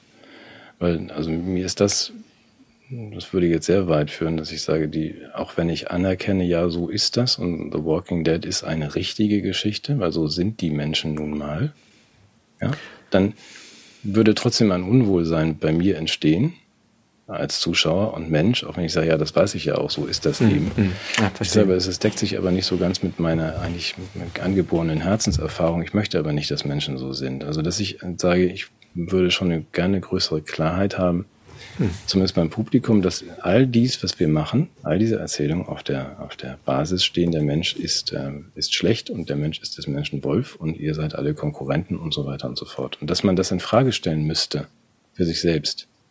Weil ich glaube, es macht uns nicht direkt fröhlicher, optimistischer und glücklicher und wir hätten viel mehr. Also da komme ich dann aber auch aus diesem Raum, aus dem das alles kommt. Also wenn ich mir darüber nachdenke und sage, wir haben einen, einen Haupterzähler oder einen Haupt Geschichtenproduzenten, der auf ähm, in einem bestimmten Kulturraum sich aufhält, also im amerikanischen in God's Own Country, äh, stark bibelfest mit dem mit der festen Überzeugung, dass die Offenbarung des Johannes dann irgendwann eintritt und dass die Welt untergeht und all diese Dinge, das finde ich da alles wieder. Also ich sage also diese hm. ganze Konkurrenzsituation und auch das unausweichliche Ende unserer Geschichte in, äh, ja, in, in, in Feuer und Flammen, das scheint mir alles da schon angelegt in diesem äh, in dem, was wir dann Popkultur nennen. Das ist das, ja, das kommt dann eben so. Und das kommt aus dem, aus der Überzeugung, die Welt geht dann unter und ähm, ja, das gefällt mir. Aber nicht. eben ohne einen Erlösungsgedanken. Das kommt ja dazu. Also ja. wir haben eine, eine gewisse ähm, Operationalisierung von Apokalypse. Das heißt, wer die Apokalypse determiniert, kann dann auch die sozusagen aus der drohenden Zukunft heraus in die Gegenwart hinein Sozialverhältnisse strukturieren, kann alternativlose Politik verhängen, oder? Also, zum Beispiel stellen wir uns mal vor, so nehmen wir jetzt mal nicht die Apokalypse als die, die, die Enthüllung des Göttlichen, sondern zum Beispiel so ein, stellen wir mal vor, Menschen hätten plötzlich alle Angst vor so einem Virus, das die Menschheit auslöschen könnte. Ne? Das hast ja auch das apokalyptische Ereignis, hast ja. dann Macht in die Gegenwart hinein, hast eine Rechtfertigung für dein politisches Handeln. Ähm, weil es aber eine Apokalypse ist, wenn du es nicht so ganz so toll machst, kannst du ja auch nichts dafür, weil es ist ja die Apokalypse. Wer, wer, wer kann da schon, wer kann die schon lösen? Ne? Also passt, das passt schon ganz gut zusammen. Mhm. Wenn ich mal, wenn wir uns mal die Serien angucken, also ich fand, diese Squid Games gucken jetzt irgendwie alle. Ich glaube, vor allem Kinder gucken das gerne und spielen es nach. Ja. Kennst du das? Ich habe das mir zwei, drei Folgen angeguckt, ja. Erzähl, erzähl mal, worum es da geht. Naja, es werden einfach irgendwie äh, Menschen zusammen äh, entführt oder zusammengesperrt und ähm, spielen Spiele und ähm, werden dann willkürlich mehr oder weniger, wenn sie die Spielregeln nicht einhalten, über den Haufen geschossen und wer übrig bleibt, gewinnt. Das, das kennen wir nur schon aus der asiatischen Kultur. Es gab es ja schon mit äh, diesem, wie hieß das, Battle Royale. Und mhm. das ist ja im Grunde auch Hunger Games, also was man mhm. zeigt, diese. Ich habe das. Äh, ich weiß, das ist der erfolgreichste, die erfolgreichste Serie überhaupt bei Netflix. Und ich habe das irgendwie.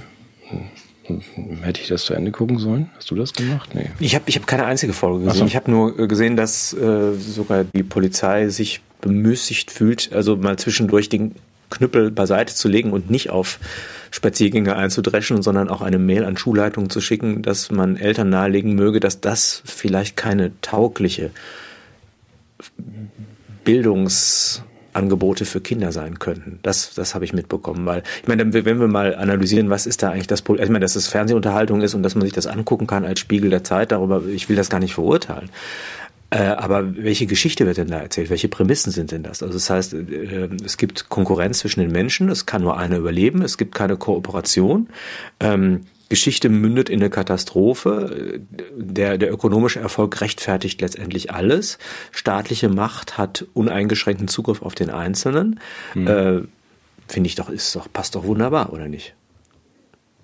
Ja, ich glaube, also jetzt denke ich gerade mit dem Blick aus deinem französischen Fenster dahin, da müsste man doch das, das fast nochmal anders hinstellen. Ich, mir geht gerade, entschuldige mir, entschuldige den, den vielleicht irrationalen Gedanken, also die, die, die, ähm, weil wir die Hunger Games eben mal ganz kurz auf dem mhm. Zettel hatten, auch in Verwandtschaft zu Squid, äh, diesem Squid Game und so weiter. Dass man sagt, das, ja, ich habe die Hunger Games damals, hast du das gelesen? Also Tribute Ich habe es gelesen Arnhem. und auch gesehen, ja. Ja, und es war doch, weiß nicht, wie es dir ging, aber als ich das gelesen habe, war ja schon sehr erfolgreich. Auch ich dachte, das ist ja großartig. Insofern war es eine großartige Warnung vor dem, was wir eigentlich hier machen. Also aus den ähm, äh, Collins hat es ja aus den bestehenden äh, medialen äh, Phänomenen dann auch richtig entwickelt, dass sie sagt, also wenn wir das noch ein paar Schritte weiterdenken, dann fangen wir an, unsere Kinder irgendwie im Kampf gegeneinander im Fernsehen zu verheizen und umzubringen. Mhm.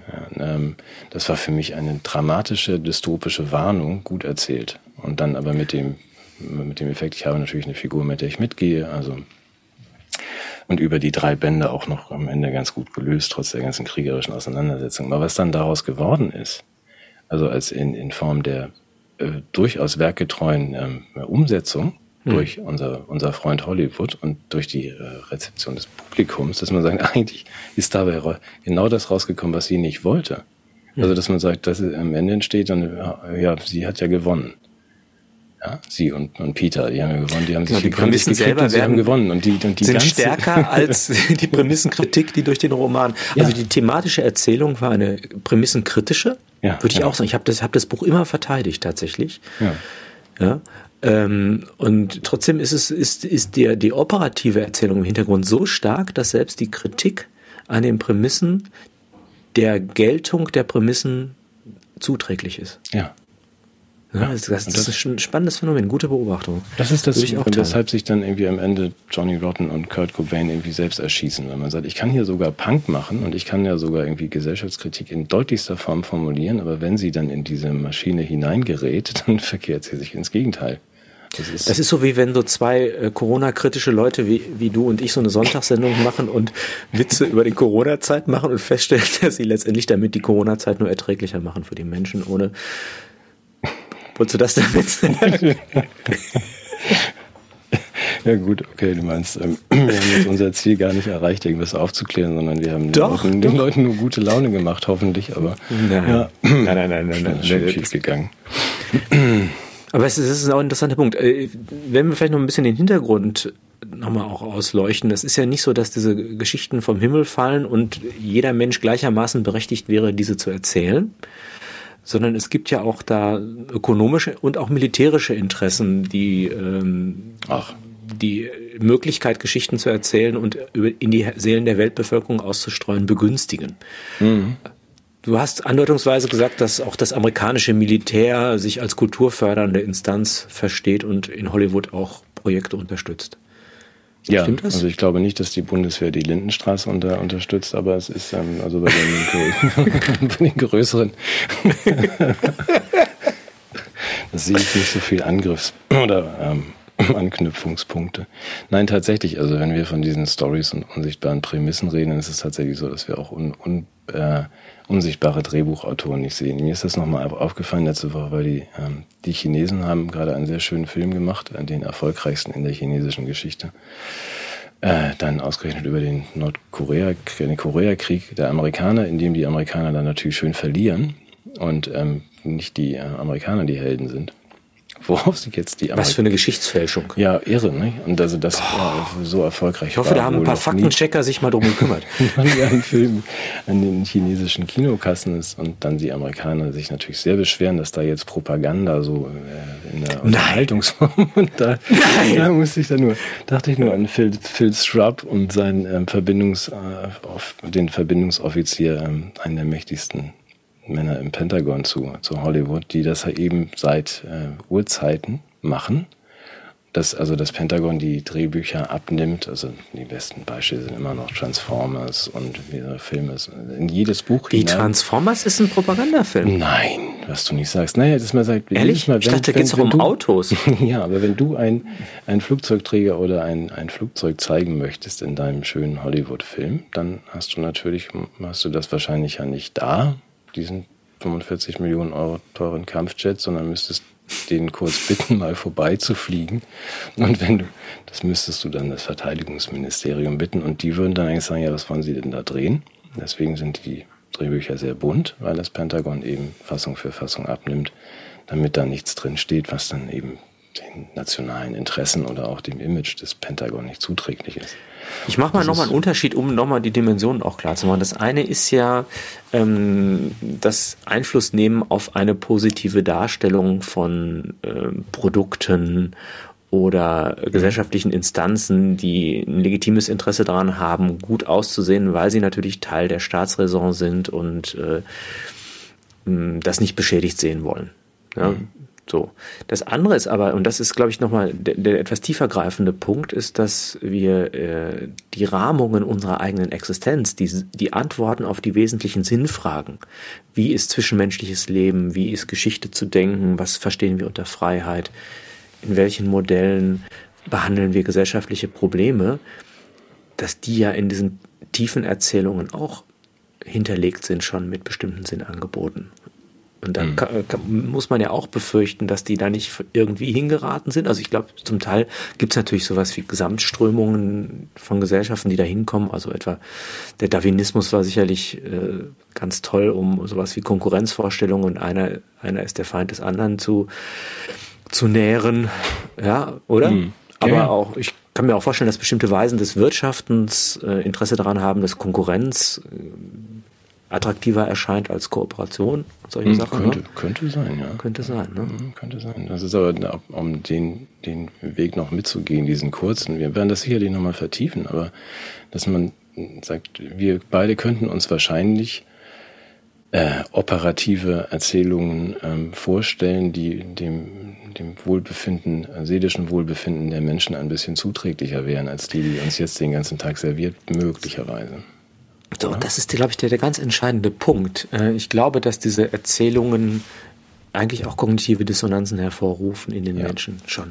Dass ja. das, was mir da permanent erzählt wird, das deckt sich ja nicht mit meinen Erfahrungswerten sondern äh, das, ich glaube schon, dass, dass der große Propagandaaufwand nur deshalb nötig ist, weil es eigentlich Abstoßungsreaktionen unserer Seele geben sollte, dass die diese äh, mhm. Fiesen Erzählungen ausscheiden, weil wir eigentlich sie als Lebenswohnungen oder als, als, als Gewann, Gewänder unserer Seelen nicht akzeptieren würden, weil wir eigentlich merken, dass man in denen nicht sich wohlfühlen kann. Da würde ich dir zum ersten Mal ganz leise widersprechen, ja. aber nur fragen, also ob da nicht inzwischen das eine sich selbst erfüllende Prophezeiung geworden ist. Also wenn man den Menschen oft genug erzählt, ich verstehe das, also dass, dass dieses Unwohlsein, diese Dissonanz entsteht, weil ich sage, eigentlich ist das nicht das Wesen des Menschen, mhm. was hier mhm. unterschwellig transportiert wird die ganze Zeit. Menschen sind gar nicht so schlecht, schlimm, Zombies, wie wir uns die ganze Zeit dann, mhm. äh, fühlt sich nicht gut an fühlt sich nicht richtig an. Aber wenn man das oft genug hört oder oft genug äh, damit bombardiert wird und es dann, wenn, zehn Menschen glauben, die anderen wollen mir alle ans Leder, obwohl sie eigentlich nette Leute mhm. sind, dann hast du natürlich genau diese Strukturen, die wir ja auch vorfinden. Diese self-fulfilling Prophecy, ja, hast schon recht. Nur ich, das, ja. Mein Argument funktioniert andersrum, ähm, dass ich sage, es ist einfach bemerkenswert, dass es so oft genug gesagt werden muss. Wenn mhm. es nicht irgendwie doch noch einen Anhaltspunkt gäbe, dass das Realitätsprinzip irgendwie Einspruch erheben könnte, müsste man es ja. nicht so oft erzählen. Also, dass die Menschen dann irgendwann darauf dass das da reinfallen, glaube ich schon, aber ich glaube auch, dass die, die Notwendigkeit der Wiederholung aus der Angst rührt, dass Menschen vielleicht doch noch auf den Trichter kommen, dass es anders aussieht. Und ja. ähm, das, das, das ist ja das Interessante. Du hast ja begonnen damit, dass du gesagt hast, diese Erzählungen haben ja auch die Aufgabe, uns mit den Rätseln unserer Existenz irgendwie zu befreunden mhm. und denen einen Sinn zu geben oder Erklärungen beizulegen. Und äh, das, das tun die tatsächlich, ja, aber ich glaube, sie, sie ähm, kommen nicht im es sind keine befriedigenden Antworten auf die, auf die Rätsel unserer Existenz, weil mit, mit genau diesen Aspekten, ich habe jetzt mal diese Voraussetzungen alle rausgeschrieben, die da genannt werden. Also Leben ist Konkurrenz, Geschichte ist Apokalypse, unser Handeln ist immer Technokratie, das einzige Strukturprinzip der Gemeinschaften ist der Wille zur Macht. Das sind ja sozusagen die, mhm. die immer wiederkehrenden Botschaften damit hast du keine Antwort auf die Frage nach dem Sinn des Lebens und mhm. Äh, auf die, die Abgründigkeit des ausstehenden Todes gegeben, sondern letztendlich sind das nihilistische Antworten. Und das Schlimme ist ja, wir hatten ja beim letzten Mal auch ein bisschen begonnen, indem wir einfach diese Geschichten historisch alle in einen Topf geworfen haben, wo ich mich ja ein bisschen geweigert habe. Und wenn ich jetzt angucke, dass da jemand vielleicht in den Zeiten von, von Frühkulturen griechischer oder, oder, oder christlicher, jüdischer oder anderer Art an einen Gott glaubt und eine Gotteserfahrung in einem Glauben findet, mhm. dann kann man sagen, naja, der ist halt auf jemanden reingefallen, der ihm ein Lügenmärchen er, er, erzählt hat. Das ist was ganz anderes, wenn ich aber jetzt auf ein, ein Lügenmärchen aus Hollywood reinfalle, nachdem ich durch Aufklärung, Humanismus, Idealismus, Wissenschaftszeitalter heraus eigentlich in der Lage sein müsste, mhm. die, diese unbekannten Prämissen zu analysieren. Mhm. Und insofern ähm, ist, ist der, die Kritik an der Leichtgläubigkeit der Menschen, die sich mit den Mitteln der Geschichte sozusagen in die, nach der Pfeife der Rattenfinger tanzen, ähm, ist, glaube ich, schon gerechtfertigt. Ich glaube, wir können den Menschen abverlangen, ähm, diesen Schritt der Aufklärung im Hinblick auf die Geschichten zu tun. Ne? Weil Aufklärung ist eben der Weg aus der selbstverschuldeten Unmündigkeit. Das heißt, Faulheit und Feigheit treiben mich in die Gesch Netze der Geschichte der anderen und irgendwann möglicherweise muss ich selbstverantwortete Entscheidungen treffen. Übrigens ich, trage ich auch die Verantwortung, wenn ich auf die Geschichte der anderen reingefallen bin. Also wenn ich da allen Blödsinn, den ich begehe, indem ich jemanden glaube, der mir Geschichten erzählt, habe ich zu verantworten. Und insofern ist es sinnvoll, diese Geschichten alle mal auf den Prüfstand zu stellen. Das finde ich jetzt aber extrem wichtig. Also wir sind ja unter uns, aber das auf Deutsch, wir beide würden das dann übersetzen, irgendwie, das, ähm, lasst euch doch nicht so einfach für dumm verkaufen, ihr faulen Pfosten. Also dass man einfach sagt, das kann doch nicht euer Ernst sein.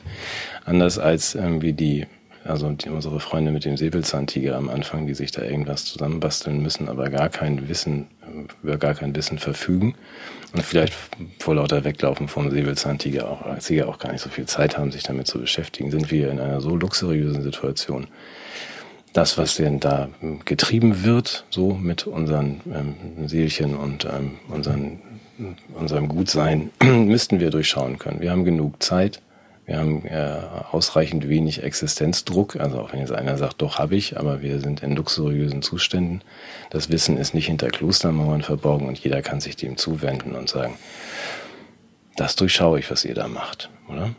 Und es tut ja. keiner. Also das ist schon, schon wirklich äh, enttäuschend, was wir mit unserer zur vier Minus. Meinst du, bestenfalls, können, bestenfalls, du, bestenfalls vier Minus. Das würde ja heißen, dass die noch eine Chance auf Versetzung haben, von, die, von denen wir gerade sprechen. Ich, ich, hab, ich lass, bin ja naiver Idealist. Ich ja, glaube so. ja, gib ihnen dass mit so ein bisschen Nachhilfe in den Sommerferien. Das ist die Aufgabe jetzt für die, für die nächsten zwei Wochen. Jetzt Nachsitzen zwei Wochen hier. Nachsitzen. Nachsitzen. Ja, und ein Referat über, über ähm, der tiefe Auding. Staat nee, so und der kulturell-industrielle Komplex. Genau, betreutes Denken und so. Und da jetzt noch ein kleines Referat, dann könnt ihr das noch zur Feminus grätschen. Ja, wir haben ja extra auch heute schon überzogen. Ja, das ist ja, ja, eine Art Nachsitzen. Ja, wobei unsere Zuschauer das natürlich überhaupt nicht nötig hätten, aber ein bisschen Nachsitzen muss sein. Und dann, ja, und worüber wir heute wahrscheinlich nicht mehr sprechen, ist ja die Frage, ob jetzt darum geht, dass wir einfach äh, neue Geschichten erzählen, dass wir einen neuen ähm, Drehbuchautor heransetzen und sagen, so, erzähl mal die richtige Geschichte. Ob es dann überhaupt eine Geschichte sein muss oder wie das sein muss, da, da bin ich mir noch nicht ganz sicher. Aber schön wäre auch, wenn die Menschen nicht nur äh, Objekte von erzählten Geschichten, sondern Subjekte ihrer eigenen Geschichte würden, ne? wenn sie selber die Autorschaft übernehmen könnten für das, was mit ihrem Leben passiert und das, was mit der Menschheit passiert. Das mhm. finde ich schön. Ja, und das werden wir sicher weiter vertiefen. Ich glaube, ähm, der, die naive Vorstellung, in diesem Fall meine, wir könnten mhm. doch mal andere Geschichten auch irgendwie im großen Stil bei Netflix und in Hollywood erzählen. Ja. Das ist natürlich Quatsch, ist deshalb Quatsch, weil ja keiner ein Interesse daran haben kann. Das, was wir hier gerade so andeuten, also auf, ausgehend von der Prämisse, dass der Mensch auch äh, gut und freundlich zur Welt kommt und als soziales Wesen. Ist aber auch langweilig. Das ist boring stuff. genau. Ja, wie könnte denn so eine Geschichte aussehen? Hallo, ja, ich hab dich auch lieb. Komm, ich gebe dir was ab. Ja, genau. ach danke, das ist aber nett. Genau, so, das, kann man, das, das ist langweilig und das, das ist super langweilig. Das ist doch viel interessanter. Komm, ich nehme dir das ja. weg. Und wenn, wenn du jetzt mir nicht gibst, bringe ich dich um. Ah, super, ja, das ist doch viel ist spannender. Ja, auch, ah, das ist auch, genau, das, das ist ja auch tatsächlich spannend. Ja. Mhm.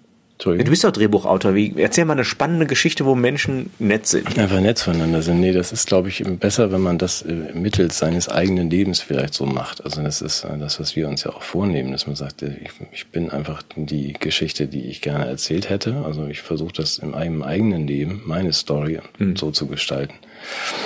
Das, falls das jemand anders, falls andere das sehen und sich erzählen sollen, das ist eigentlich ganz nett, so wie er das macht. Und es gefällt mir. Das ist besser für alle. Also ich glaube nicht, dass du das irgendwie in großer, wie für sieben Milliarden ähm, Seelen so eine so langweilige Geschichte vom, vom Zueinander gut sein erzählen könntest. ich gerade, oh, lockst du doch keine Katze in am Ofen hervor mit sowas. ja.